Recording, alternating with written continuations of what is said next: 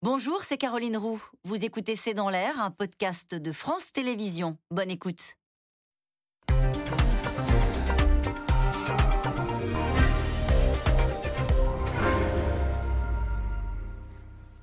Bonsoir à toutes et à tous. En Corse, le bilan s'alourdit avec désormais 5 morts, dont une petite fille de 13 ans tuée par la chute d'un arbre dans un camping. Et ce, après de très violents orages tôt ce matin, avec des pluies diluviennes et des rafales de vent allant jusqu'à 224 km/h. Le ministre de l'Intérieur, Gérald Darmanin, a fait le déplacement sur place alors que l'on attend de nouveaux orages ce soir en Corse. Après la sécheresse et la chaleur, ce sont donc maintenant des torrents de pluie, de grêlons et des orages qui s'abattent sur la France. Va-t-il falloir s'habituer ainsi à la violence de ces événements météo? Faut-il revoir l'architecture de nos villes? Après cet été très anxiogène sur l'accélération du dérèglement climatique, que faire Comment agir? C'est le sujet de cette émission de ce C'est dans l'air, intitulée ce soir Après la sécheresse, mortel déluge. Pour répondre à vos questions, nous avons le plaisir d'accueillir Frédéric Danhé. Vous êtes journaliste spécialiste des questions environnementales. Je cite votre dernier livre, Rencontre avec des écolos remarquables. C'est aux éditions de la Chaux Niestlé. Emma Aziza, vous êtes hydrologue, fondatrice de Mayan, c'est un centre de recherche appliqué dédié à l'adaptation climatique. Et puis je signale qu'à partir du 1er septembre, on pourra vous écouter le week-end sur France Info dans une chronique qui s'intitulera Un degré de conscience. Amandine Richaud-Crambe, vous êtes ingénieure environnement et urbaniste. Et puis Gaël Musquet, vous êtes météorologue, spécialiste de la prévention des catastrophes naturelles.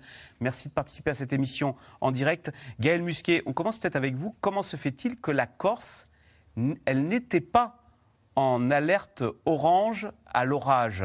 Pourquoi c'est, hier c'est difficile de prévoir où va frapper la foudre et où ces paquets de pluie vont tomber précisément? Alors c'est tout l'enjeu en fait des modèles, donc euh, des calculs mathématiques qui vont être faits en fonction des sources. Donc ça va être des stations météo, des données spatiales qui permettent de calculer et d'anticiper au maximum tout ça. Mais tout ça ne fonctionne pas en temps réel. On a toujours euh, évidemment, on essaie d'avoir ce petit coup d'avance de 3 heures, de 6 heures, de 12 heures. Et ce qu'il faut avoir en tête, c'est que ces modèles, ils sont corrélés aussi à des stations qui sont au sol, à des bouées en mer, à des stations météo sur le sol, à des radars aussi météo qui vont euh, scanner en fait ces rideaux de pluie et que malheureusement, parfois les modèles se trompent. C'est pour ça qu'on parle de prévision et pas de prédiction. Et donc, ça a été, on aurait toujours pu, c'est facile évidemment aujourd'hui de refaire le match, mais ce qu'il faut avoir en tête, c'est qu'il est toujours compliqué de faire monter toute une région, tout un département sur les niveaux de vigilance de paralyser parfois des activités économiques. Je l'ai vécu moi en Guadeloupe. Euh, les préfets qui arrivent ont toujours. C'est pas facile, donc c'est pas évident. Vous ordonnez euh, l'évacuation d'un camping alors que l'orage ne tombe absolument pas sur le camping, mais à, 40 km plus loin, non? Et, je l'ai vu. On reproche parfois à ces autorités d'avoir été trop prudentes et, et quand ça arrive trop tard, malheureusement, de ne pas l'avoir été assez. Maintenant, une fois qu'on a dit ça, même si on l'avait anticipé, vu la violence des, événements, c'est aussi très compliqué de savoir exactement où l'arbre va tomber euh, et donc de, parfois prendre les bonnes dispositions un peu partout. Et ça rajoute un autre élément, sur lequel on reviendra plus tard dans, dans l'émission, des systèmes d'alerte. C'est-à-dire qu'il faut aussi que l'enjeu mobilise des systèmes d'alerte qui soient à la hauteur de la cinétique. C'est-à-dire qu'on a aujourd'hui des événements qui sont extrêmement violents et extrêmement rapides et qui demandent en retour que les autorités, que les maires, que les élus, et qu'on salue aussi, puissent avoir aussi des moyens pour rapidement, on parle de smart city, de ville intelligente, c'est ce qui nous attend demain, que cette ville puisse prendre soin. On recevra des SMS, attention, évacuez cette zone, c'est allez vous protéger. Tout à fait. C'est obligatoire depuis le 21 juin 2022. Tous les pays européens depuis le 21 juin 2022, dispose d'un système d'alerte par téléphonie mobile. Et Emma Aziza, pourquoi à ce point la prévention est importante? C'est parce qu'en Corse, il y a eu cinq morts avec euh, ces rafales. On sous-estime en fait euh, la violence de l'eau euh, qui a tué cinq personnes en 24 heures en Corse. Je, suis désolé de faire cette comparaison, mais les, les feux en Gironde n'ont tué personne. Bah, C'est l'eau et là c'est le vent en l'occurrence, puisque c'est vraiment des chutes d'arbres qui ont tué directement les personnes. Ce qui se passe, c'est qu'on avait une situation météorologique particulièrement complexe. on savait que ces cisaillements, cette manière dont, qui allait générer des vents très violents, des bourrasques importantes. On a vu des tornades se former en mer. Donc on, on voit qu'à un moment donné, on a une situation globale qui est extrêmement complexe. Ce qu'il faut savoir, c'est que quand on a ces phénomènes-là, euh, ça passe à travers les modèles. On ne sait pas exactement où ça va tomber. Donc on, arrive à déterminer à peu près la zone. C'est pour ça que d'ailleurs on met des, des états de vigilance météorologique en orange, les gens ne savent pas trop si c'est à point jaune ou à point rouge, s'il faut sortir, ne pas sortir, continuer à vivre normalement ou pas. Quand on est en vigilance rouge, les, les choses semblent claires et pourtant, et pourtant euh, on a pu être en vigilance rouge, par exemple, la faute sur mer suite à Xintia, et ça n'a pas empêché les morts. Donc en fait, l'eau est plus mortelle que le feu, en fond. C'est un petit peu ce dont L'eau faut avoir conscience. caractère violent météorologique, puisque là, on est vraiment sur, sur le fait d'avoir eu des vents qui dépassaient 200 km/h. Donc on est vraiment sur une tempête. Et donc, c'est vraiment ces vents qui ont directement touché les habitants. Il y a différentes études qui ont été menées sur la manière dont décèdent les gens dans les inondations. Euh, la plupart du temps, euh, ce sont des cas de figure où euh, ce sont surtout des gens en 4x4 qui prennent la route et qui n'ont pas peur en fait de, de s'embarquer dans une route parce que finalement ils se sentent en sécurité. On a vu qu'il y avait vraiment une surreprésentation de ce, de ce type-là. On a aussi beaucoup de gens qui passent à guet, qui pensent qu'en fin de compte on va pouvoir traverser la route et qui se font emporter. On arrive à Et voir. pardonnez-moi parce que en 4x4, on se dit on est en hauteur, l'eau, on se dit bon bah je, sais- je- c'est idiot ce que je vais dire, mais je sais nager, alors que le feu, on se dit mon Dieu, je ne peux pas m'en protéger. Et en fait, donc l'eau est faussement, comment dire, moins inquiétante. Elle est faussement moins inquiétante. Le, le fait qu'elle soit turbide, c'est-à-dire qu'elle qu'elle ait beaucoup de matière en suspension, fait qu'on n'a pas de visibilité de la hauteur et on peut avoir un trou derrière et ne pas le prévoir et donc arriver avec sa voiture et se dire finalement je vais passer. Donc c'est tous ces comportements imprudents sur lesquels on travaille beaucoup dans ce qu'on appelle la culture du risque. C'est la culture sur les territoires méditerranéens parce que les anciens méditerranéens, ils connaissent ces phénomènes depuis toujours. Mais les méditerranéens d'aujourd'hui sont plus les méditerranéens d'hier. C'est-à-dire qu'on a vraiment un déplacement des populations qui n'ont pas cette perception des risques et il faut absolument se mettre en sécurité parce qu'on n'a pas le choix. Et donc c'est sur ces comportements et ces gestes, en fin de compte, dans ces moments cruciaux qu'on peut réussir à agir et qu'il faut que toute la chaîne de commandement se mette en œuvre et c'est ça qui est compliqué. Amandine Richaud-Crambe, on a aussi vu à Paris de violents orages, des stations de métro inondées. À Marseille, il est tombé en 24 heures, nous dit le maire de Marseille, plus d'eau que depuis le début de l'année. Est-ce que euh, c'est une réalité dont on n'a pas encore euh, pleinement conscience euh, dans nos villes qu'il va falloir s'habituer à ces torrents d'eau qui vont nous tomber dessus? Alors, à Marseille, ça m'étonne qu'ils disent qu'ils ne sont pas habitués. Peut-être qu'effectivement, euh, comme disait euh, euh, Madame Aziza, c'est qu'il y a des nouveaux Nos villes Méditerranéens. sont-elles prêtes pour faire une Mais- question très simple? Oui, oui, mais c'est-à-dire qu'en fait, les, les villes, le problème qu'on a en France, c'est qu'on artificialise trop. Euh, on a en moyenne entre 20 et 30 000 hectares qui sont artificialisés par an, par, par an en France, c'est-à-dire quatre fois plus que l'augmentation de la population. Pour vous donner un ordre de grandeur, ces dix dernières années, on a l'équivalent de, de la Drôme qui a été euh, artificialisée. Qu'est-ce que ça fait? C'est-à-dire qu'on va faire un parking euh, qui va... Qui va ça va être de l'extension des villes, ça va être des zones commerciales, ça va être juste du, du lotissement, ça va être plein de choses. Et qu'est-ce qui se passe quand on artificialise? C'est-à-dire que l'eau ne rentre plus dans les sols. En plus, avec la sécheresse, c'est encore pire et elle ruisselle. Et qui dit ruissellement dit un risque plus grand d'inondation. Et de fait, les villes ne sont pas habituées euh, à ça. Et tous Vous les pensez à quoi? Quels sont les pièges dans les villes? Les parkings, par je vois inondation, je veux vite aller récupérer ma voiture, ça c'est le piège ce qui s'est passé il y a quelques années euh, en Alpes-Maritimes. On a eu un certain nombre de morts, euh, notamment à cause de ça, d'aller chercher sa voiture ou penser qu'on va partir euh, fuir l'eau et en fait on se retrouve coincé. Mais les villes, le problème vraiment principal, c'est l'artificialisation. C'est-à-dire que les sols vont garder, vont, ne vont pas absorber l'eau et en fait ça va faire un ruissellement puis ça va faire de l'accumulation et tous les équipements qu'on a, que ce soit les égouts ou autres, euh, les canalisations ne sont pas suffisamment dimensionnées pour euh, absorber tout ça. Donc ce qui se passe, c'est que non, les villes aujourd'hui ne sont pas prêtes. À tous ces aléas extrêmes climatiques liés justement au réchauffement. Et donc c'est le, le, caractère extrême et fort qu'il faut avoir en tête parce que certaines villes, euh, notamment par les épisodes méditerranéens ou Sévenol, ont eu l'habitude de ça. Et aujourd'hui, c'est la fréquence et l'intensité qui, euh, qui ne donnent pas l'habitude et qui fait euh, qu'on est surpris et surprise et euh, qui a un risque de plus en plus important euh, pour les habitants. Frédéric Dan, et ce qui est terrible, c'est qu'après des mois de chaleur, des mois de sécheresse, on l'attendait cette pluie, et voilà qu'elle nous tombe d'une façon euh, épouvantable et qu'elle est mortelle. 224 km/h de vent en Corse.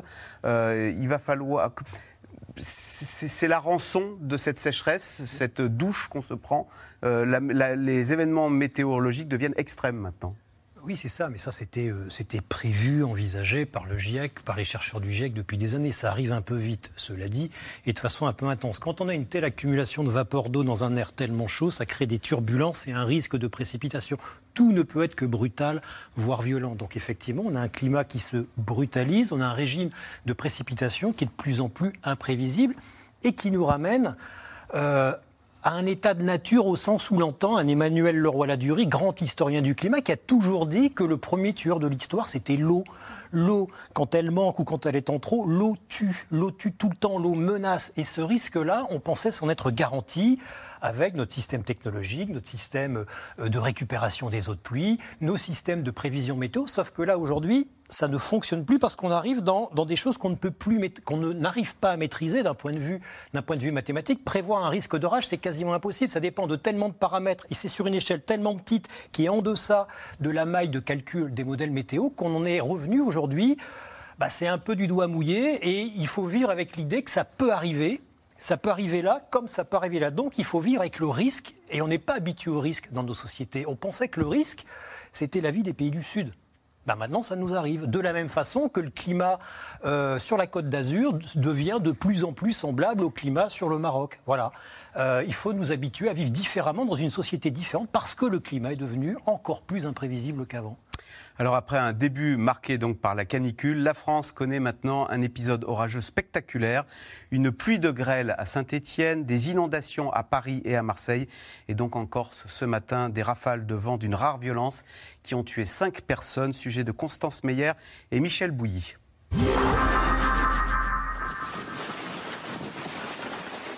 L'île de Beauté, secouée par des rafales extrêmes. Des vents jusqu'à 224 km/h. En Corse, les intempéries ont fait 12 blessés et provoqué la mort de 5 personnes, dont une adolescente de 13 ans, victime de la chute d'un arbre sur son bungalow. Les vacanciers sont sous le choc. Branches d'arbres qui tombaient de partout, quelque chose d'assez impressionnant.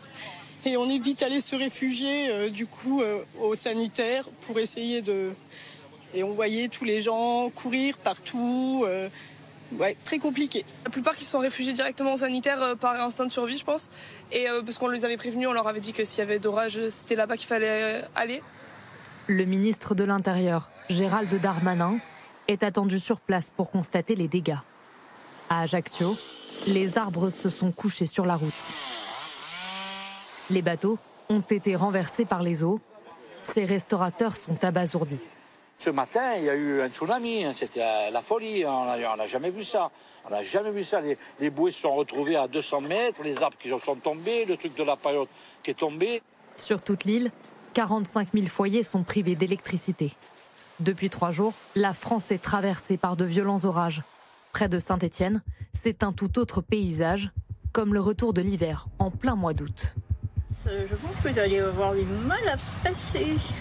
Un épais manteau de grêlon a recouvert les routes. Les voitures sont embourbées.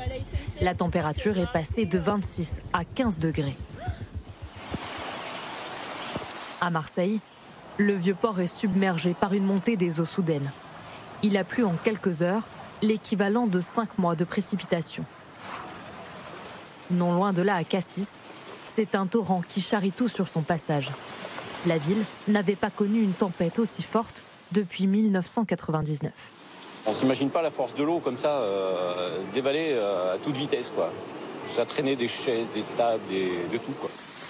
Certains passants se retrouvent pris au piège, malgré eux. D'autres ne mesurent pas le danger. qu'on a eu peur. On a enfermé des clients avec nous dedans. On a essayé de protéger un maximum euh, les gens. Il y a des jeunes qui s'amusent, des touristes qui s'amusent, mais c'est dangereux. Ils ne se rendent pas compte. Après, quand ils sont dedans, ils sont pris, il faut aller les chercher en fait. À Paris, il y a deux jours, c'est le métro qui a été transformé en rivière. De l'eau, les agriculteurs en attendaient depuis des mois, mais pas avec une telle intensité. Dans le Gard, il est tombé en trois heures l'équivalent de six mois de pluie. Les pieds des vignes sont noyés sous plus d'un mètre d'eau. On a eu euh, en deux heures euh, euh, des, murs d'eau qui sont tombés. Alors ça peut arriver parfois, mais sur des, temps beaucoup plus courts, sur un quart d'heure, 20 minutes. Là, ça a vraiment duré deux heures, deux heures et demie, de façon très abondante. On a eu, voilà, peut-être jusqu'à 200 mm d'eau, c'est-à-dire 200 litres par mètre carré, quoi. Les vendanges mécaniques à peine démarrées sont stoppées net. Après la sécheresse, c'est la pluie qui menace les récoltes. Les grappes immergées risquent de pourrir. Ouais, c'est de l'eau. C'est très dilué. Donc il faut voir ce que ça donne dans les, dans les prochains jours. Déjà, il faut que l'eau s'évacue, puis après que la vigne finisse d'absorber cette eau et reconcentre euh, le sucre dans ses raisins. La terre trop asséchée n'est pas en mesure d'absorber autant d'eau en si peu de temps. Cette eau euh, ne peut pas euh, pénétrer dans les sols, ne peut pas recharger les nappes notamment. Donc ça va s'écouler en surface. Et de ce fait-là, euh, finalement, l'eau va, va disparaître d'une certaine manière très très rapidement dans le, via le, le réseau hydrographique. Pas de quoi recharger les nappes phréatiques donc. La moitié de la France reste placée en vigilance orage par Météo France jusqu'à 6 heures demain. De fortes précipitations pourraient encore s'abattre cette nuit dans ces régions. Alors, question téléspectateur, justement, euh, Gaël Musquet, c'est Gérard dans les Bouches du Rhône. Sur quels critères repose le classement des départements en vigilance jaune ou orange, puisque la Corse a été placée en vigilance orange pour ce soir alors, dans la, dans la nomenclature, on a neuf types de phénomènes. Ça peut être des crues, des avalanches, des canicules, qui peuvent déterminer le fait que dans l'Hexagone, on doive, 24 heures avant, dans l'idéal évidemment, mettre un département en jaune ou en orange. La différence, c'est qu'il va d'un côté être vigilant, d'un côté être très attentif. Et la vigilance rouge, là, on doit être encore, encore plus vigilant. Alors, c'est extrême. Là, on doit impérativement écouter et exécuter, évidemment, les consignes euh, des autorités. La vigilance jaune, elle est surtout réservée aux personnes qui ont des activités qui sont sensibles à la météo, donc euh, du canyoning, euh, des, activités en bord de mer, des activités en bord de cours d'eau. Ces personnes, évidemment, ou, en montagne, hein, doivent être, évidemment, avant de partir en randonnée ou en excursion, vigilantes. Et dans la vigilance orange, là, toute la population, évidemment, est invitée à écouter les actualités, à écouter les... Et elle le fait de bonne grâce ou pas? Alors, cette culture du risque dont parlait Emma tout à l'heure, c'est exactement ça. C'est tant que le citoyen n'est pas amené à jouer son propre rôle dans sa ville, dans le lieu où il travaille, dans le lieu où il est à l'école, où il est en vacances, c'est très compliqué d'avoir le bon réflexe. Il faut apprendre à conjuguer trois verbes. L'information, informer, former, alerter. Ces trois verbes qu'on doit conjuguer en permanence, être informé du risque auquel on est exposé, se former à prendre les bonnes décisions et évidemment, en dernier ressort, l'alerte, puisque si vous n'êtes pas alerté, vous aurez du mal à appliquer les bons réflexes. Et donc sur ces situations-là, on a des bons exemples. Hein, euh, en France, tsunami, euh, tsunami, par exemple, l'exercice Caribouève des centaines de milliers de personnes, 47 États qui se coordonnent pour évacuer des maisons, évacuer des quartiers. Ça marche. On a des systèmes d'alerte qui sont capables aujourd'hui au Chili d'évacuer un million de personnes en quelques dizaines de minutes. Donc c'est la preuve que techniquement, on a des solutions, on a des modus operandi, mais il faut que cette culture du risque percole. Emma Aziza, ce qu'on vient de vivre en Corse, à Marseille ou à Paris, est-ce que c'est le début de ce qu'on appelle les épisodes Sévenol Les épisodes, ça, mais en général, ça arrive un peu plus tard, ça arrive en septembre. C'est-à-dire que c'est, euh, expliquez-nous, c'est l'eau de la Méditerranée qui, qui chauffe et qui est en conflit avec l'air froid qui nous vient du nord?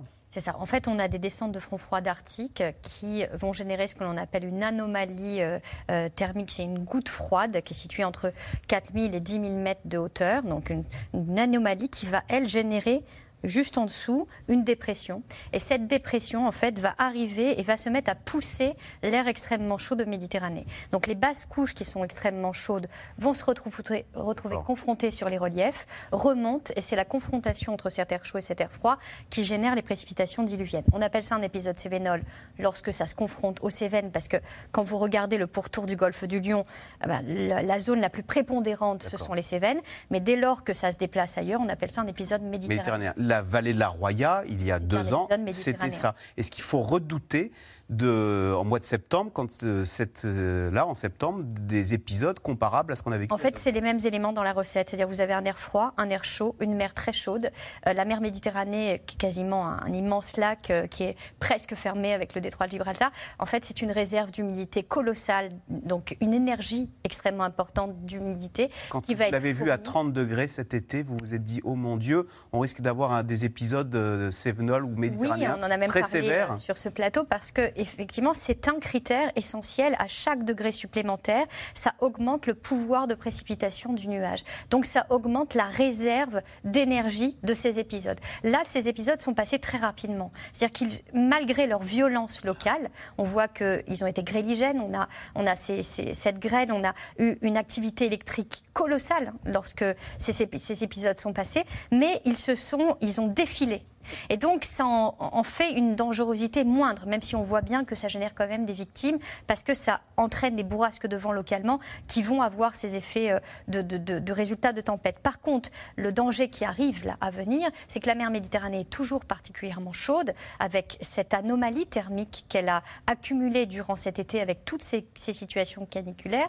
Et donc, en fait, c'est cette réserve-là qui, lorsque les premières descentes de front froid d'Arctique vont arriver après la période d'équinoxe, il s'attendre à ce que là, ces situations deviennent stationnaires et c'est là qu'elles deviennent dangereuses. Ah. Et c'est là qu'on a les inondations qu'on a eues dans l'Aude, dans l'Hérault, dans le Gard ou sur les Alpes-Maritimes. Et donc, c'est- là qu'il va falloir être particulièrement encore plus attentif, que l'alerte va devoir être la plus spécifique à une minute Ce qu'on vient de vivre, c'est, vous nous dites malheureusement, c'est peut-être une bande-annonce de ce qui nous attend en septembre. Oui.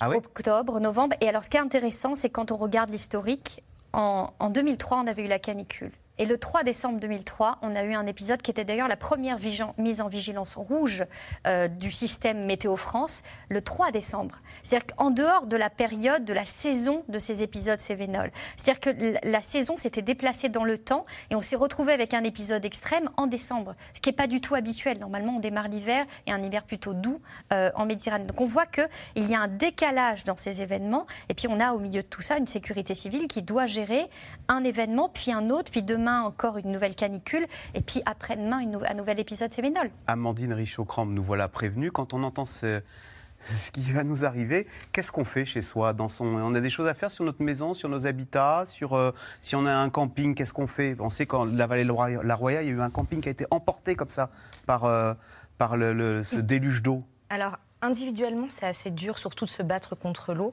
Euh, c'est pas, c'est plus difficile que entretenir son jardin contre les incendies. Là, sur euh, la question de l'eau et des inondations, en fait, ça va être plutôt euh, trois facteurs à prendre en compte. La prévention, ça a été dit, mais euh, il faut vraiment aujourd'hui habituer euh, les citoyens et les citoyennes à comprendre ce que ça veut dire. Ça ne veut pas dire que euh, quand c'est classé en orange ou en rouge, que ça va être fort, qu'on va avoir peur ou ce genre de choses. Ça veut dire qu'on peut risquer sa vie aujourd'hui. Et donc ça, c'est important de le prendre en compte et c'est important de se mettre en sécurité. Donc notamment d'avoir peut-être des étages, euh, si on n'a pas des étages, mais de se mettre en hauteur. Est-ce qu'il y a des exemples, c'était ma question, est-ce qu'il y a des exemples de pays où euh, on est habitué à avoir de fortes précipitations comme ça et on a adapté les maisons, on, on a- on récupère l'eau, je ne sais pas, est-ce qu'il y a des choses, des, des choses à faire ou il n'y a rien à faire? Non, la deuxième chose, c'est éviter de construire dans les lits de rivière aussi, dans les dans, on appelle les lits majeurs et les lits mineurs. Et là, c'est vraiment le travail des préfectures et des élus à ne plus donner, en fait, euh, dans les zones inondables, euh, des permis de construire. Et c'est aussi aux gens à faire attention, et c'est ce qu'on peut mettre en place aujourd'hui, c'est-à-dire que quand on va acheter ou quand on va louer, c'est d'avoir une vraie information. On sait que c'est dans une zone inondable, mais on ne sait pas forcément quel va, être, le résultat et le risque qu'il y a dedans. Donc ça, faut l'expliquer avec ce qu'on appelle les crues décennales ou autres, mais ne pas construire en tout cas dans ces zones à risque.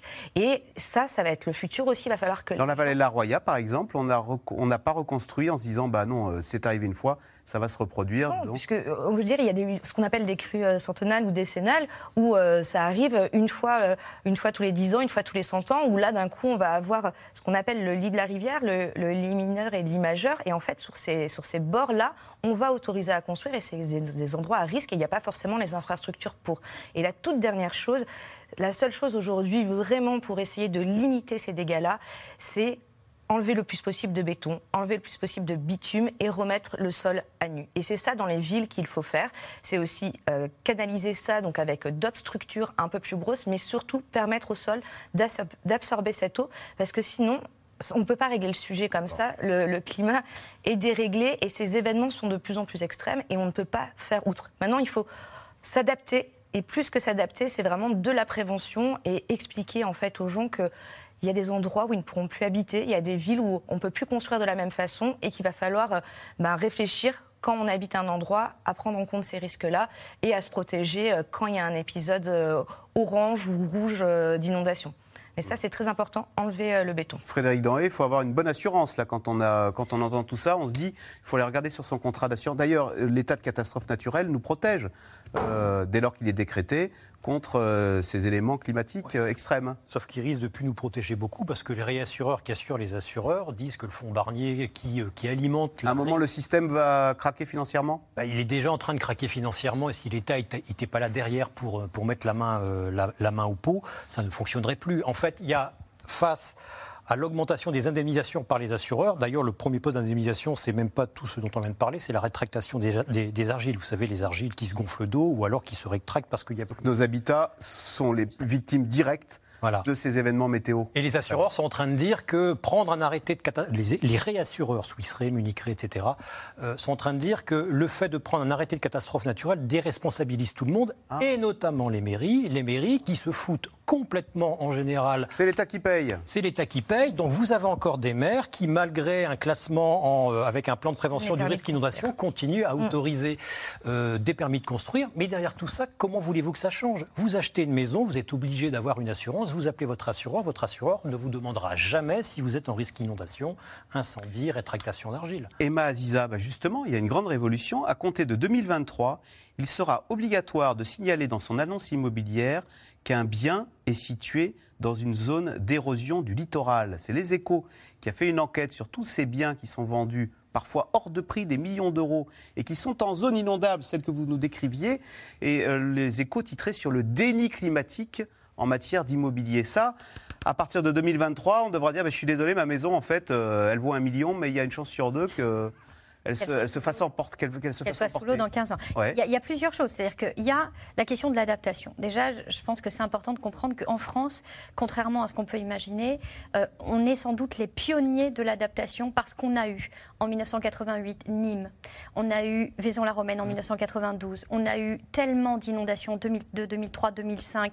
dans le Gard et dans l'Hérault que des politiques climatiques très fortes ont été mises en place en matière de réduction du risque inondation. Et donc, vous avez des villes comme Nîmes qui qui, est sans doute la ville la plus inondable de France, qui a pris à bras le corps cette question-là, qui réalise des diagnostics de vulnérabilité et qui permet gratuitement d'accompagner les populations pour transformer leurs biens, parce qu'on ne peut pas raser euh, le un quart de la France. Donc à un moment donné, il faut être un peu concret, c'est-à-dire qu'on l'a fait, on a remboursé des gens et on leur a, demandé d'être délocalisés, on sait le faire, mais on ne les délocalise que dès lors que leur vie est en jeu, dès lors que le niveau d'eau est tel qu'il y a même plus de possibilité de zone refuge.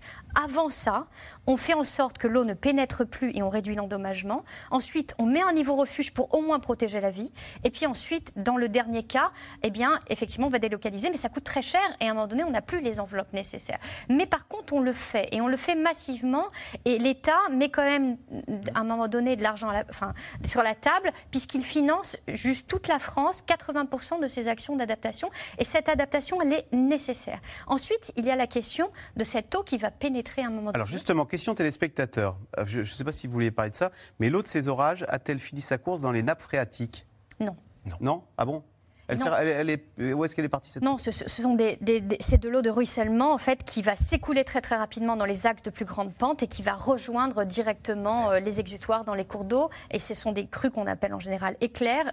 Là, ça n'a même pas eu le temps de former des crues éclairs. On a vraiment du ruissellement massif qui ensuite s'évacue plus bas. Mais il faut comprendre que dans le cas idéal, une pluie ne peut réussir à pénétrer. Sur 100% de pluie, il y a 9 à 10% qui pénètrent. Mais ça, c'est dans un cas idéal avec l'agriculture l'agriculture intensive que l'on a et le tassement des sols, avec l'artificialisation des sols que l'on a, on a beaucoup moins d'eau qui pénètre. Donc il ne faut pas imaginer qu'à la première pluie, euh, on a réussi à restaurer les nappes. Et en plus, on n'est pas du tout dans la période efficace de recharge des nappes, puisque les premières couches de sol vont, sont tellement assoiffées que c'est elles qui, en général, récupèrent l'eau. Euh, vu les pluies que l'on a là, on voit bien qu'on a un état de saturation, mais malgré tout, l'eau ruisselle ensuite très rapidement, sauf dans les zones de cuvette. Les champs vont reverdir un petit peu quand même. Non. Bah, non, même pas. Même pas sûr. Non, puis d'autant plus qu'une pluie qui Donc cette pluie qu'on attendait, elle n'a juste servi qu'à rafraîchir un peu l'atmosphère. Oui, et puis elle peut même dégrader les sols, parce que quand la pluie tombe sur un sol très sec, c'est ce qu'on appelle l'effet ploc, c'est-à-dire la goutte arrive et l'énergie de la goutte suffit à creuser un trou par lequel le ravinement va s'opérer. Derrière le ravinement, vous avez l'érosion des sols. Et derrière, ça fait, ça fait des, euh, des flash floods, ça fait des, des inondations, ça fait une eau qui arrive dans les villes, ça fait une eau qui arrive sur les routes, très turbide pleine de particules de terre qui, euh, qui sont autant de rabots et qui vont contribuer à, grappiller un peu sur les berges et accentuer l'inondation elle-même. Alors, dans cette période de dérèglement climatique extrême, les actions coup de poing des militants écologistes se multiplient. Le but, sensibiliser l'opinion à la nécessité d'économiser les ressources. C'est ainsi que les plus riches sont pointés du doigt pour l'utilisation jugée excessive de leur jet privé. Sujet de Laszlo Gelabert, Théo Manval et Stéphane Lopez. Cette nuit-là, en plein cœur de la ville lumière. Regarde, lui, tu vois, mais tu vas dégrader la, la, non, ça dépend si Dali me fait un jeté comme ouais, ça. Ouais, voilà, ok. Opération extinction des feux sur la très chic avenue des Champs-Élysées. Depuis deux ans, ces spécialistes du parcours, une discipline qui consiste à réaliser des acrobaties en pleine rue, se sont donné un petit challenge éteindre les enseignes lumineuses des grands magasins.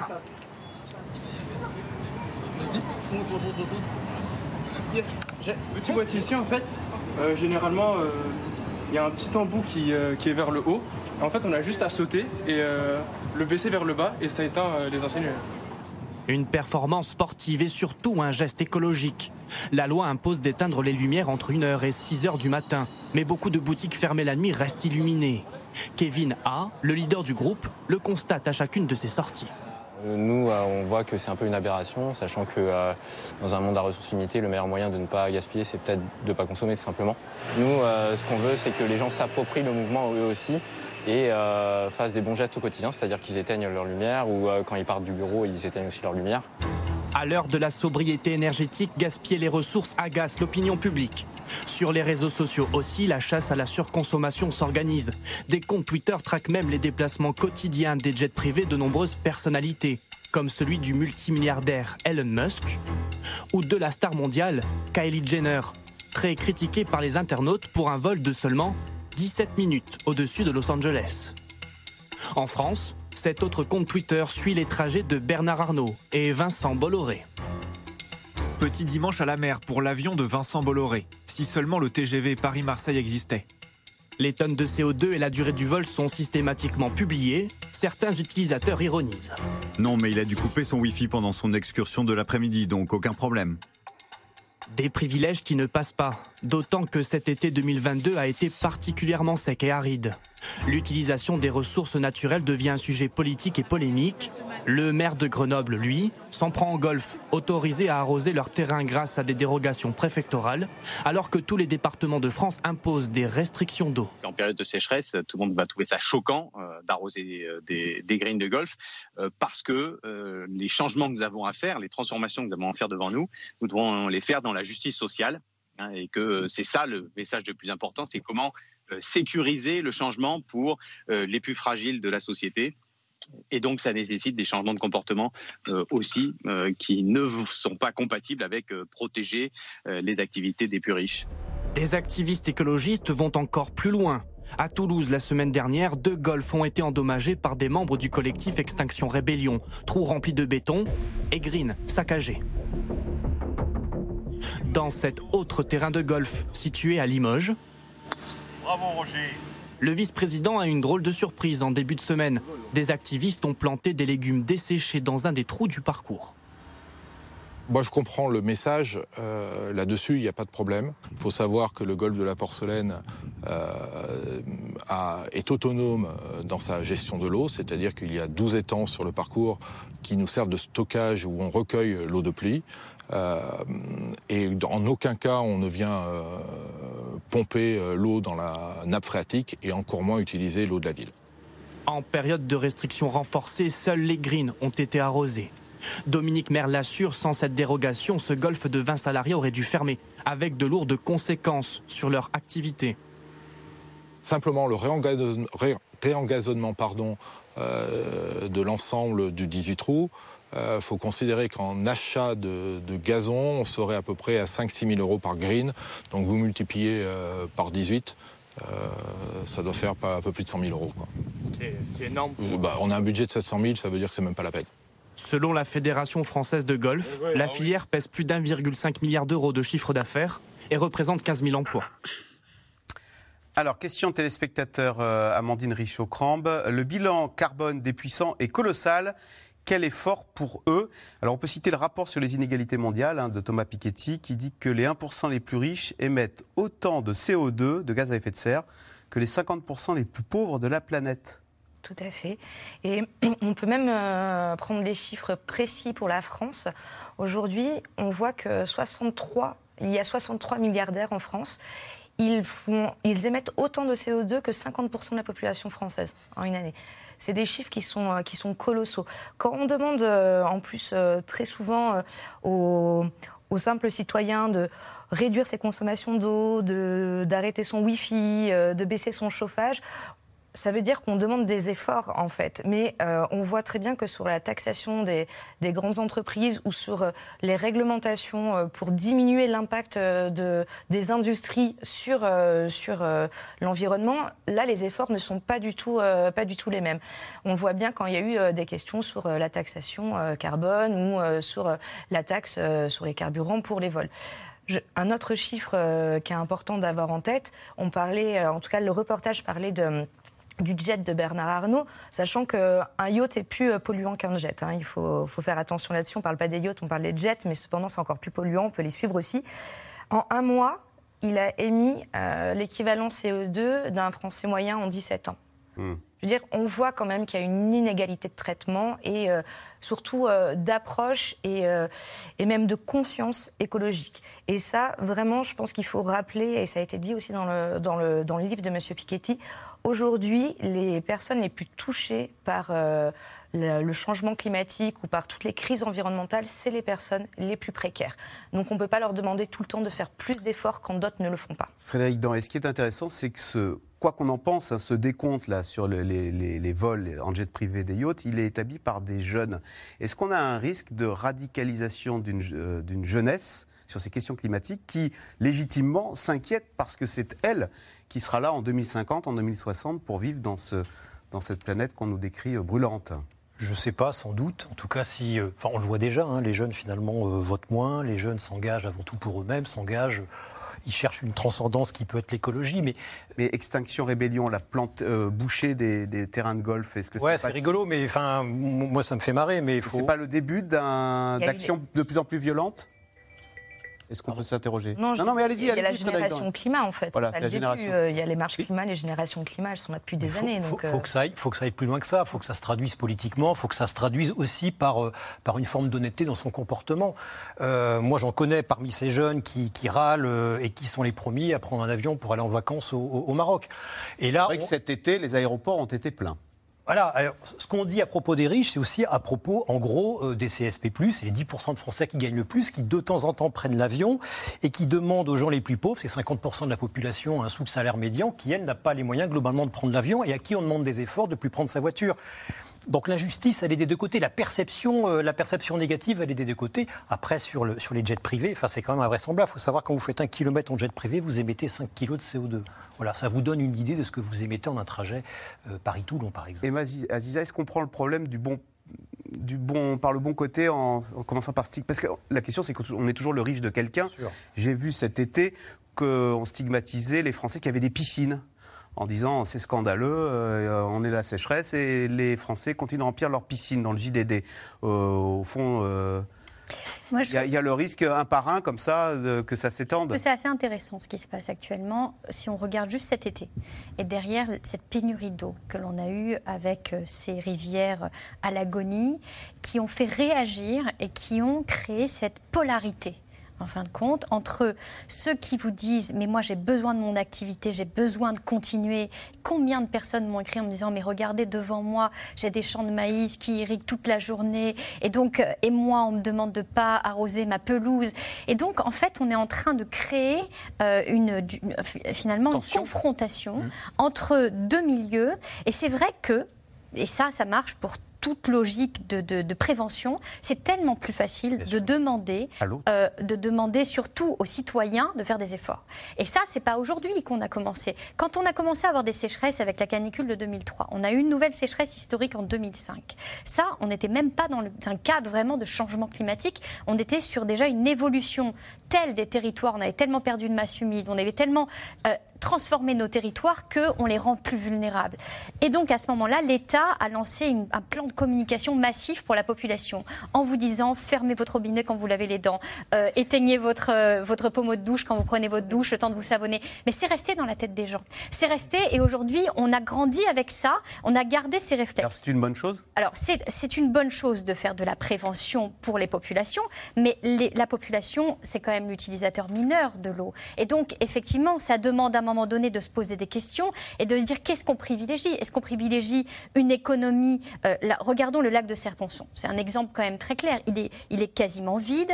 Euh, qu'est-ce qu'on fait? Est-ce qu'on privilégie EDF et donc des lâchers de barrage et une production électrique dont on a besoin? Est-ce qu'on privilégie le fait à l'aval de donner cette eau aux agriculteurs qui en ont besoin? Est-ce qu'on privilégie cette eau pour les activités touristiques qui ne vivent que de ça durant l'année? Qui est-ce qu'on privilégie? Et donc quand on réduit cette part, en fin de compte, on va accroître les tensions. Et donc c'est pas dans la crise qu'il faut y réfléchir maintenant. Ah ouais. C'est dans les années à venir. Qu'est-ce qu'on va avoir comme politique? Qu'est-ce qu'on veut? Est-ce qu'on peut continuer aujourd'hui avec du maïs ou pas? On est tellement dépendant du maïs. On n'est pas dépendant que pour les, les- les fourrages derrière de, de bétail. On est dépendant parce que ce sont nos crèmes cosmétiques, parce que c'est notre papeterie. On a déjà une crise du papier aujourd'hui au niveau mondial. Donc on voit bien qu'en fin de compte, cette interdépendance nous empêche de nous libérer d'un système et nous oblige à finalement mettre les uns contre les autres. Pas simple, Gaël Musquet, hein, d'agir euh, face à, ce- à ces dégâts de l'environnement, parce qu'on a toujours tendance à dire, mais l'autre, lui, il fait rien. C'est mon, mon problème sur les actions de prévention euh, que je mène et puis euh, des jeunes publics que je reçois parfois euh, dans l'observatoire où, où- où je vis. à Alors, racontez-nous.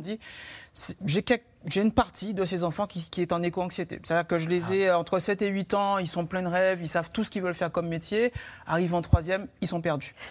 Et en même temps, euh, moi je suis père aussi hein, de famille, euh, je ne peux pas dire à mes enfants, ben c'est fini. Même moi quand je lis les rapports du GIEC, et pourtant euh, je le côtoie, j'ai la culture scientifique, on peut être parfois devant ces chiffres-là, en tant que père de famille, dans le déni aussi, dire non, je ne veux pas ou je n'entends pas que cet avenir-là, c'est celui de mes enfants. Et donc, une fois que j'ai dit ça, mon boulot au quotidien aujourd'hui, c'est de parler de solutions à ces enfants. Alors certains euh, vont éteindre les lumières, je suis astronome, donc euh, ça nous arrange hein, que ces lumières dans les villes soient éteintes pour regarder les étoiles.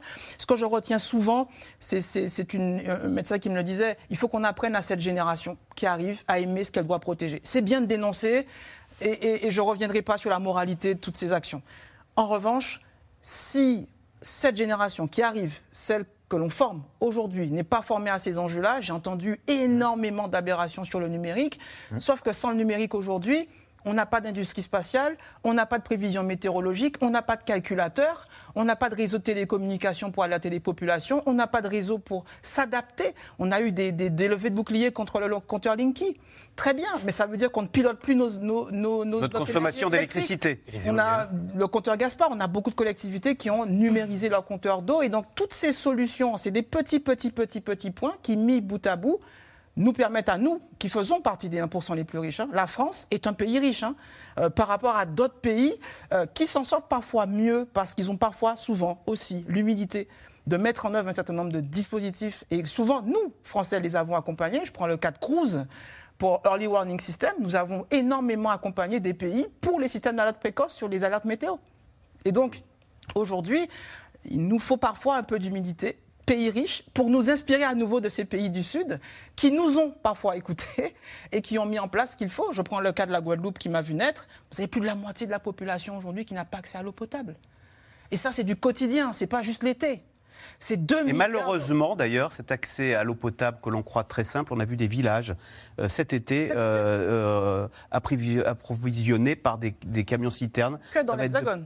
Que, oui, dans que dans l'Hexagone. Parce qu'en Guadeloupe, vous êtes habitué. C'est du quotidien. Vous n'avez pas d'eau. Ça, ça, ça, nous guette dans les années à venir Alors, ça nous guette. Alors, en Guadeloupe, c'est particulier parce qu'il y, y, a des problèmes sur le plan de l'infrastructure ouais. en soi et qui est aussi un vrai problème qui commence d'ailleurs à venir en France. Parce qu'il ne faut pas oublier que l'eau paye l'eau en France. Ça signifie que l'infrastructure, on l'a, et, et le, le, la question des pertes d'eau, qui est une question cruciale qu'on a beaucoup mis en exergue pour mettre en place des régies publiques de l'eau, eh bien, en réalité, on ne peut la contraindre qu'en ayant des financements, en, en, finançant le fait de changer les tuyaux. Pour financer le changement des tuyaux, on doit le financer avec l'argent que dépensent les gens dans l'eau. Donc, en fin de compte, on a besoin de leurs factures. Et si on leur demande de diminuer par deux leurs factures, ah. eh bien, celui qui gère l'eau va vous dire, mais moi, je multiplie par deux le prix de l'eau parce qu'en réalité, sinon, j'ai plus assez d'argent pour ces infrastructures. Ça, pour moi, c'est On va devoir payer plus pour moins. Oui, et c'est un non-sens qu'il faut absolument motiver parce que l'argent, on peut très bien le trouver ailleurs. Et donc, cet argent, il faut qu'on le mette pour rénover les réseaux et pour autant aller vers cette sobriété qui est nécessaire canicule, inondations, mais aussi montée des eaux. À long terme, les conséquences du réchauffement climatique pourraient contraindre de nombreux Français à quitter leur territoire. Déjà, face à ce qu'on appelle le recul du trait de côte, des municipalités commencent à envisager des déménagements de grande ampleur. Sujet de Mathieu Lignot et Benoît Thébault. Des maisons à flanc de falaise. Derrière le tableau idyllique, une épée de Damoclès. L'érosion menace ces habitations. Il y avait en gros, allez, 2 mètres de plus. 2 mètres de plus. Le grillage était en bordure ici et il y avait encore 2 mètres derrière. Donc je jusque, jusque là, en 2012. Et à Noël 2012, pouf, d'un coup, c'est parti. Voilà. Les premières victimes du réchauffement climatique, l'une des causes de l'érosion. Patrick Sebel craint que sa maison ne vale plus rien. Est-ce qu'un jour on aura l'interdiction de vendre? C'est possible, puisqu'avec le, euh, le recul du trait de côte, euh, on peut très bien arriver en arrêté de péril et puis ne plus pouvoir louer, ne plus pouvoir vendre et, et s'arrêter là. Quoi. Voilà. À Quiberville, le camping municipal, lui, va fermer définitivement ses portes à la fin de l'été. Trop dangereux. Plusieurs fois inondé, victime de tempêtes. La plage n'est plus à 400 mètres, mais beaucoup plus proche. Alors, ces fidèles campeurs vont être obligés de changer leurs habitudes, un peu à contre-coeur.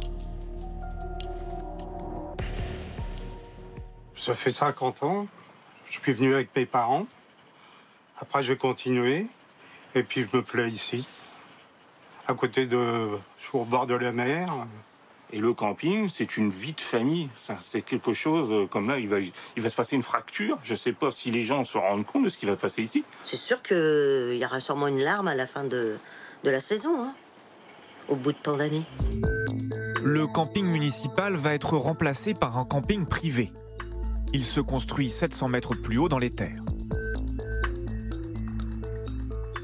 Est-ce que, est que, tout ça avance bien, messieurs? Oui, oui. On est dans, on est dans le timing prévu la menace climatique s'est imposée comme une réalité pour le maire.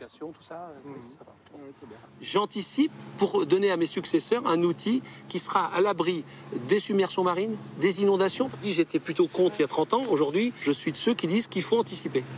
J'ai donc changé ma philosophie. Falaise qui s'effondre. Ça y est. Zone inondée ou immeubles abandonnés. L'État a identifié 864 zones dangereuses. 126 communes de métropole et d'outre-mer ont rejoint une liste prioritaire face à l'érosion côtière. Ces municipalités vont être aidées par l'État, comme ici, à Trébeurdin en Bretagne. Cette digue protège, mais il faut aller plus loin pour l'élu. On a toute la façade de la commune qui est exposée à la mer. On a plusieurs zones habitées comme ici, en proximité immédiate de la mer. Et on a des falaises qui, euh, qui sont sensibles à, à l'évolution du niveau de la mer. Il faudra reculer. Alors pas nous, hein, ce sera peut-être nos petits-enfants. Mais il faudra reculer. Mais beaucoup des 800 communes menacées par les flots ont refusé de rejoindre cette liste, notamment à cause des contraintes. Par exemple, l'interdiction de construire du neuf dans certaines zones ou l'obligation de détruire des habitations à la fin du siècle. Pour des associations, ce plan n'est pas suffisant. Ce qu'on espère, c'est que le travail sera correctement fait, bien fait, d'abord sur ces 126 communes, mais très rapidement sur toutes les autres qui font partie des 864 communes à risque. L'érosion et la hausse du niveau des océans causée par le réchauffement climatique menacent 1,5 million de Français. Alors, question de Marie-Thérèse en Loire-Atlantique, euh, Amandine Richaud-Crambe. À l'avenir, ne vaudra-t-il pas mieux habiter en montagne que sur le littoral breton ou atlantique avec euh, l'érosion, la tempête, etc. Euh, il y a des risques aussi en montagne. Euh, je pense que dans tous les milieux naturels, il y a des risques. Et euh, c'est pas vraiment la question de savoir euh, où il faudra mieux habiter.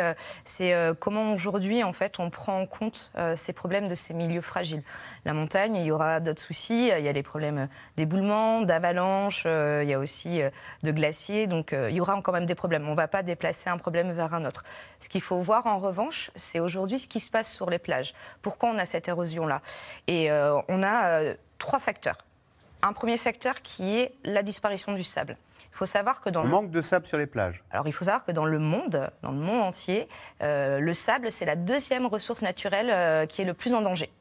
Aujourd'hui, il y a une pénurie de sable énorme. Pour plusieurs raisons. Euh, le sable, c'est le sable qui sert à faire euh, de la construction, à faire du béton. Donc, vu qu'on agrandit les villes et qu'on artificialise, bah, on utilise plus de béton. C'est aussi euh, quelque chose qu'on retrouve dans, l'électronique. Et euh, on ne peut pas utiliser du sable du Sahara. On ne peut pas utiliser du sable de désert. De désert pardon. On va chercher du sable euh, marin, notamment, ou sur les plages. Et en fait, ce qui va se passer, c'est que quand on va aller faire de l'extraction marine, les plages vont couler et euh, le sable va repartir dans le trou euh, où il y a l'extraction marine. Il y a la première chose. La deuxième chose, c'est la pression, euh, la pression humaine et la pression touristique notamment. Donc là, On a trop construit en bord de mer, c'est ça? Trop construit. Et c'est surtout qu'on a détruit en fait des habitats comme les marais, comme les, les estuaires, comme les mangroves dans certaines régions. Et en fait, ces, ces habitats-là, ça protège à la fois les côtes, mais ça protège aussi de tous les risques de tempêtes, ça protège les ça protège d'énormément de choses et puis c'est nourricier euh, pour l'océan. Donc ça, en plus, euh, on a détruit. Et enfin, euh, la troisième chose, c'est là encore, ben, on parlait des, événements extrêmes. L'événement extrême, c'est-à-dire que plus les tempêtes sont fortes et plus on a un risque d'érosion. Et sachant qu'en plus, on a détruit des dunes, on a détruit la végétation pour construire toujours plus, ben, de fait, on a tous ces effets-là. Donc manque de sable. Destruction des, espaces et artificialisation beaucoup trop grande et ça, ça touche euh, à tous les traits de côte. J'ai- je- on parlait justement euh, pendant la pause, euh, on a un chiffre de aujourd'hui 80% des plages dans le monde reculent. Ah oui. Dans le monde. Et c'est 80%, c'est Avec l'extraction du sable dont vous parliez. Entre autres. Emma Aziza, on voit qu'il y a des terrains qui sont plus en danger à l'avenir. Euh, si demain je devais faire construire une maison, je dis tiens je vais acheter un terrain à construire. Euh, Est-ce qu'il y a des endroits où vous me direz là n'achète pas, euh, tu t'exposes à des problèmes Euh, On a même une carte qui nous permet, euh, qui a été développée par le Climate Central, qui est un site américain qui permet exactement euh, d'évaluer euh, la progression de la mer justement dans les terres. Alors euh, au niveau mondial, on a euh, 300 millions de personnes qui d'ici 2050 devraient se retrouver dans des zones qui seront submergées par les eaux. Et donc on pense tout de suite au Bangladesh, à la Chine, etc. Mais en France, allons en France, il suffit de regarder la zone de Dunkerque, Grand-Sainte, qui est située dans des zones que l'on appelle de polder, c'est-à-dire c'est vraiment un système qui permet de gagner euh, sur, sur de la terre sur l'eau avec des systèmes de pompe. Et donc en réalité, les gens vivent sous le niveau de la mer. On a 400 000 personnes qui vivent sous le niveau de la mer. Avec la surélévation du niveau de la mer d'ici 20 ans, qu'est-ce qu'on dit aux gens qui habitent à Dunkerque? Est-ce qu'on leur explique qu'il y aura 2 mètres d'eau et qu'à un moment donné, ces pompes ne serviront plus? Est-ce qu'on leur explique qu'il va falloir aller plus loin? Est-ce qu'on réussit à un moment donné à mettre Vous des dites que la ville des de des Dunkerque en fait son sort. euh, ah, son sort est compliqué. Et, euh, et le- je pense qu'on le sait très bien là-bas. Mais qu'est-ce qu'on fait avec derrière le système économique C'est-à-dire immobilier? submergé par les eaux? Bah, oui. bien sûr, c'est une des premières villes, mais pas que. Il y a Boulogne, on a Boulogne-sur-Mer. sur mer le Touquet, euh, on a Saint-Nazaire, La Rochelle. Tout en fait, toutes les zones qui sont des zones d'estuaires de grands fleuves sont directement soumises à la surélévation du niveau marin. Et donc, ce sont des zones qui vont être gagnées par la mer. Alors, on va tenter de mettre des digues et des ouvrages, mais il faut savoir que ce sont que des pansements sur des plaies. Et on sait très bien qu'au moindre événement majeur, avec des événements qui ont tendance à s'accroître, ce sont les premières choses qui sautent. Et derrière, c'est pire. Parce que si une digue cède, c'est de l'eau rapide qui va, Ah ouais. qui va passer derrière. Et donc, à ce moment-là, on n'est plus du tout dans les mêmes phénomènes. Caterina. Ce qui s'est passé pour Katrina. Voilà, Caterina. permettre juste Ouais. donner un chiffre du GIEC. On est sur du 65 cm. On a l'impression que c'est pas beaucoup, mais avec 65 cm de plus ou à 1 mètre, on aura ces villes qui seront complètement euh, Frédéric Denré, on a vu dans le reportage qu'on déménageait un camping. C'est vrai que bien souvent, les campings, parce que c'est sympathique, sont installés euh, près de cours d'eau. Euh, Est-ce qu'il y a un problème? Et En fait, ils sont aussi près de la nature et on a vu, euh, pas pour le, le- malheureusement cet été avec le camping des flots bleus euh, qui était tout près de la forêt qui a brûlé. Euh, cette proximité de la nature, elle est, embête- elle est dangereuse, problématique pour, les, pour de nombreux campings? Bah, elle a toujours été problématique. S'installer à côté d'un cours d'eau, c'est euh, se confronter au risque d'inondation. Comme construire auprès d'une rivière, on est toujours dans le lit de la rivière et de toute façon, à un moment ou un autre, la rivière retrouve son lit. Donc il suffit qu'il y ait une grosse pluie pour qu'on se retrouve les pieds dans l'eau. Ça, c'est la nature. On pensait que ça n'existait pas, ça revient. Mais sur ce risque d'inondation, moi, moi, les bras m'en tombent quand je vois et quand j'entends le maire. Enfin, le risque d'inondation, il est connu depuis des années. Et en particulier sur la côte atlantique, où vous avez un observatoire climatologique de Nouvelle-Aquitaine, dirigé par Hervé Le qui a, qui a bien marqué précisément, canton par canton, ville par ville, le risque de ne rien faire. Et on parlait tout à l'heure du Pays Basque. C'est quand même fou de voir que les gens continuent à acheter à 14 000 euros le mètre carré, alors qu'il n'y a pas 50 mètres de rivage sans lequel on est un, un, un panneau qui rappelle le risque éboulement et le risque de submersion. Cette obligation, à partir de l'année prochaine, de stipuler dans le contrat de vente qu'il y a, vous êtes en zone d'érosion euh, Ça changera rien. parce Ça que vous changera serez- rien Non, parce que vous serez assuré de toute façon. Tant que les assureurs continueront à, à- à assurer, nonobstant les risques marqués, ça ne changera pas grand-chose. Et encore une fois, moi j'étais au Pays Basque il n'y a pas si longtemps. C'est sidérant de voir que le risque, il est bien mis. Devant le casino de, devant le casino de, de Biarritz, il y a des- il y a d'énormes sacs de sable qui sont là pour casser la houle. On les voit. Mais on ne fait pas lien avec le changement climatique, on ne fait pas lien avec l'avenir. Et on continue à acheter à 14 000 euros le mètre carré à Biarritz. Qu'est-ce que les je vous disent?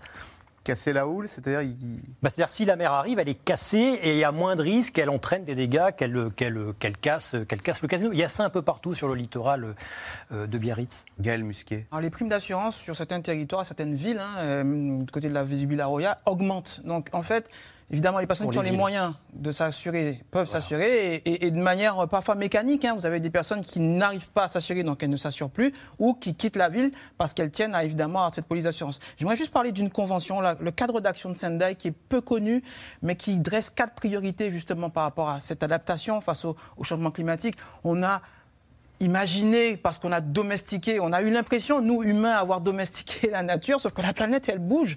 Et on oublie, et le- les Nations Unies ont fait un rapport là, sur l'année, entre les années 2000 et 2019, que le réchauffement climatique, c'est si tout va bien. C'est 58% des morts de ces 20 dernières années, 2000-2019, ne sont pas, ne sont pas liés au réchauffement climatique, mais à des crises géologiques. Séismes, tsunamis, volcans.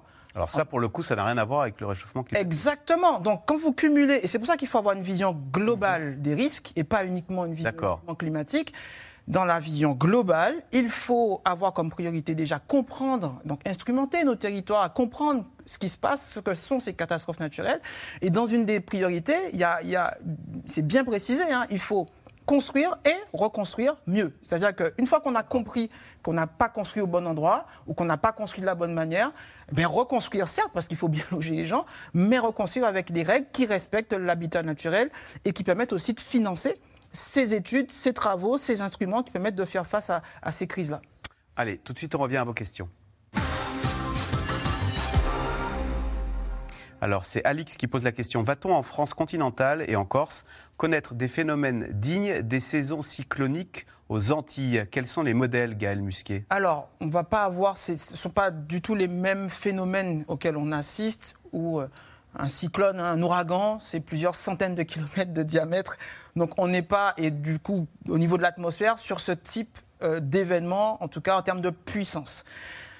Ce qui est certain, en revanche, c'est qu'on va avoir des événements de plus en plus extrêmes. Donc, à la fois en rapidité, c'est-à-dire c'est ce qui s'est passé ce matin, on va avoir des événements qui vont évoluer très rapidement, quelques dizaines de minutes, voire quelques heures, qui vont être de plus en plus intenses, beaucoup d'eau, beaucoup de vent, et donc évidemment, les villes hexagonales vont devoir mettre en place aussi des mécanismes d'alerte que l'on a aux Antilles, en Nouvelle-Calédonie, à La et dans l'outre-mer pour pouvoir alerter les populations. Évidemment, dans les prochaines semaines, nous serons beaucoup mieux armés avec le système FR Alerte, qui est le dispositif prévu par l'Union européenne pour alerter les populations sur le téléphone mobile. Amandine Richaud-Crambe, concernant les mesures de sobriété, le gouvernement fait-il de l'autocensure par crainte de la colère de la population? S'il faut de la radicalité hein, pour, euh, face à ce dérèglement du climat, est-ce que nous sommes prêts à l'accepter? J'ai l'impression euh, que la population est, assez prête à l'accepter. Tout à l'heure, on parlait euh, de la jeunesse, euh, en fait, de, cette confrontation qu'on avait un peu selon les classes sociales liées à l'écologie. pour avoir une, quinzaine d'années d'expérience, je vois en tout cas dans les médias, dans la population, qu'il y a vraiment des choses qui sont faites. Cependant, c'est toujours pareil. Où est l'égalité là-dedans? C'est-à-dire que la on va dire, la lutte climatique, en tout cas l'amélioration de tous ces gestes-là et la, vers la sobriété, il faut qu'elle soit égalitaire, équitable. Et pour ça, il faut demander des efforts à la population, bien sûr, et qui, à mon sens, est vraiment prête. Et on parlait d'éco-anxiété, on parlait des enfants. Je pense qu'il y a vraiment une envie de faire attention et de se rendre compte des choses. Mais il faut aussi que, de l'autre côté, euh, le côté, on va dire, tout ce qui est industrie, tout ce qui est économique, tout ce qui est agricole, aussi fasse on pas. on ne peut accepter les efforts que si on a l'impression équitablement répartis. Le gouvernement, s'il fait une politique de sobriété, ça doit être pour la population, mais aussi pour les autres, et c'est là-dessus que ce sera acceptable. Emma Aziza, c'est Jean-Pierre dans le Barin. Ai-je tort quand je dis que le Nord est la région la moins impactée par les tempêtes et les catastrophes climatiques en général? Alors, habituellement, c'était effectivement pas dans le Nord qu'on avait un épisode méditerranéen, on est d'accord. Euh, donc, ils étaient beaucoup plus protégés dans le sens où l'été, on avait pas de température caniculaire. Ce que l'on voit cette année, c'est quelque chose d'assez nouveau. On a vu ces canicules remonter jusque la Bretagne, jusque même sur la Grande-Bretagne. Donc on voit très bien qu'on a de nouveaux territoires qui sont touchés par ces sécheresses et des territoires qui sont sans doute beaucoup moins adaptés que finalement les territoires méditerranéens où quelque part on sait ces extrêmes climatiques auxquels on est préparé, au moins sur le plan de la sécurité civile, parce que quand on a eu en 2019, en juin, des feux de champs dans les, dans, dans la, dans, des feux de brousse dans les, dans les champs directement euh, euh, en Picardie, on n'était absolument pas prêt sur le plan de la eh sécurité civile, parce que toute la sécurité civile était à ce moment-là dans le sud euh, et en renfort, notamment sur la Corse. Donc, on voit bien qu'il va falloir massifier la sécurité civile, massifier la protection de ces zones-là qui sont absolument pas prêtes. Et on a démarré l'été avec 95% du territoire de la Belgique qui était dans un niveau d'extrême sécheresse euh, juste en démarrant l'été et qui a poursuivi cet état-là, alors que c'est un pays habituellement humide. Donc on voit qu'en fin de compte, ces phénomènes remontent peut-être beaucoup plus vite que ce qu'on imaginait. On avait un peu cette image d'un changement climatique qui remonterait d'une ville à une autre, et finalement assez sereinement, on aurait 20-30 ans.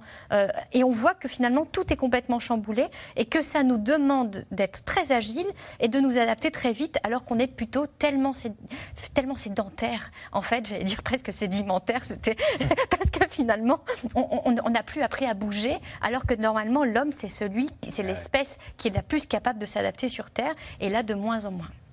Frédéric, dans le Vaucluse, face à la hausse des prix des assurances, ne risque-t-on pas de voir nombre de personnes dans l'incapacité d'assurer leurs biens? Bien sûr, c'est déjà, déjà, le cas. Et puis même on parlait dans certains pays, euh, euh, aux États-Unis, où euh, vous devez justifier avoir une certaine somme sur vos comptes pour habiter dans la zone parce que l'État ne pourra pas vous vous venir en aide, des, polices même de pompiers privés. Ah, en Californie, il y a des pompiers privés. L'assurance plus les services qui vont derrière. C'est-à-dire que je suis assuré, mais j'ai en plus, euh, je paye un service supplémentaire pour qu'on me vienne en aide. Euh, c'est évidemment pas un futur souhaitable, et donc euh, je rejoins Emma sur le fait qu'il faille évidemment aujourd'hui mettre le citoyen aussi au cœur de la prévention. C'est-à-dire que ne pas pouvoir être assuré, c'est aussi parfois, peut-être, et certains le font, décider d'habiter ailleurs pour être en capacité d'assurer la sécurité de sa cellule familiale. Alors, comment atteindre ces milliardaires égoïstes? Faut-il boycotter leur marque, s'attaquer à leur portefeuille ou légiférer, Frédéric Danré Oh, oui, bah déjà se moquer d'eux et dire ce qu'ils font, c'est déjà pas mal. Euh, et puis les mettre face à leurs contradictions, les grandes entreprises euh, euh, qui font grand usage de discours écolos et, qui, dont les patrons, pour faire 500 km, prennent un jet privé. Qui... Il faudrait interdire les jets privés alors?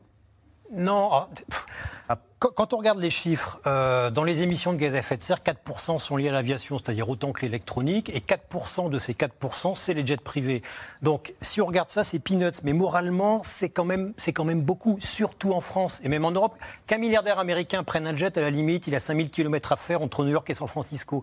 Mais qu'un milliardaire français fasse du Paris-Marseille en jet privé, il y a un moment où... Il y a un moment On a vu Elon Musk même prendre un jet, je crois, pour faire 85 km en Californie. hein. Et après, il va nous tenir des grands discours sur l'écologie, la voiture électrique, les- etc. Bah, voilà, c'est ridicule. Alix, euh, les reproches faits à Météo France sont-ils fondés? Bah oui, Gaël Musquet, je reviens à ce qu'on disait en début d'émission, c'est qu'on reproche à Météo France de ne pas avoir mis la Corse en alerte orange, euh, orage.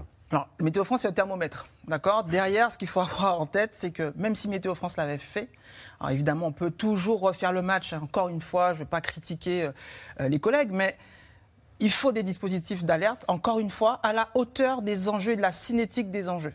C'est là-dessus que je. Comment faire mieux plus tard? Parce que là, c'était une tempête, mais la Corse est aussi soumise à un risque de tsunami. Vous avez 10 minutes pour évacuer Aja- Ajaccio. Déjà, a eu connu des crises de, tsuna- de- de submersion. Euh, euh, on a euh, quatre, tro- trois volcans actifs, hein, le Vésuve, le Stromboli, l'Etna. Euh, c'est- ce qui est important, c'est en plus de ces systèmes qui permettent de voir ce qui se passe, puisqu'il y a évidemment les modèles, mais il y avait les stations météo qui annonçaient aussi qu'il se passait quelque chose de grave. Avoir, parce que là, Météo France le dit, mais sur quel vecteur vous allez diffuser pour informer la population? Massivement, massivement. Qu'il faut évacuer, qu'il faut fermer le camping, qu'il faut aller dans les sanitaires comme on l'a vu tout à Votre métier a énormément changé de par sa... Avant, bon, la météo, on l'a regardé pour savoir si on allait partir en week-end ou faire un barbecue. Maintenant, vous êtes en relation avec le préfet, quoi. hein. Ça sert à, ça sert à Ça a toujours été, avec le COGIC, euh, les élus, c'est un métier qui, de toute façon, par sa nature, a toujours été en lien avec le régalien. Ça, on ne revient pas dessus. On peut toujours reprocher de ne pas avoir fait, pas assez vite, trop tard, etc. Mais ce qui est important d'avoir en tête, c'est qu'il faut renforcer les moyens de prévention, renforcer les moyens d'observation, stations météo, euh, euh, les, les calculateurs, et derrière, et derrière, encore une fois, FR Alerte. Là, dans les prochaines semaines, les services sont formés au travail pour alerter les populations. Alors, Gérard, en Seine-Maritime, il ne reste plus que la marche, la natation et le vélo non électrique pour se déplacer sans polluer qu'utilisent les écologistes.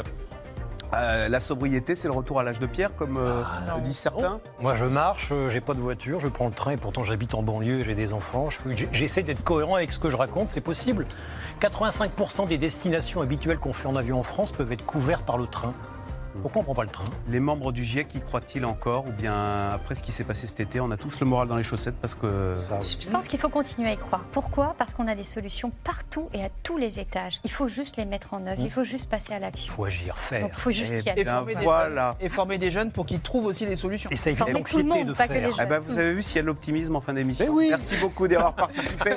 C'est la fin de C'est dans l'air. On se retrouve demain pour une nouvelle émission. Bonne soirée sur France 5.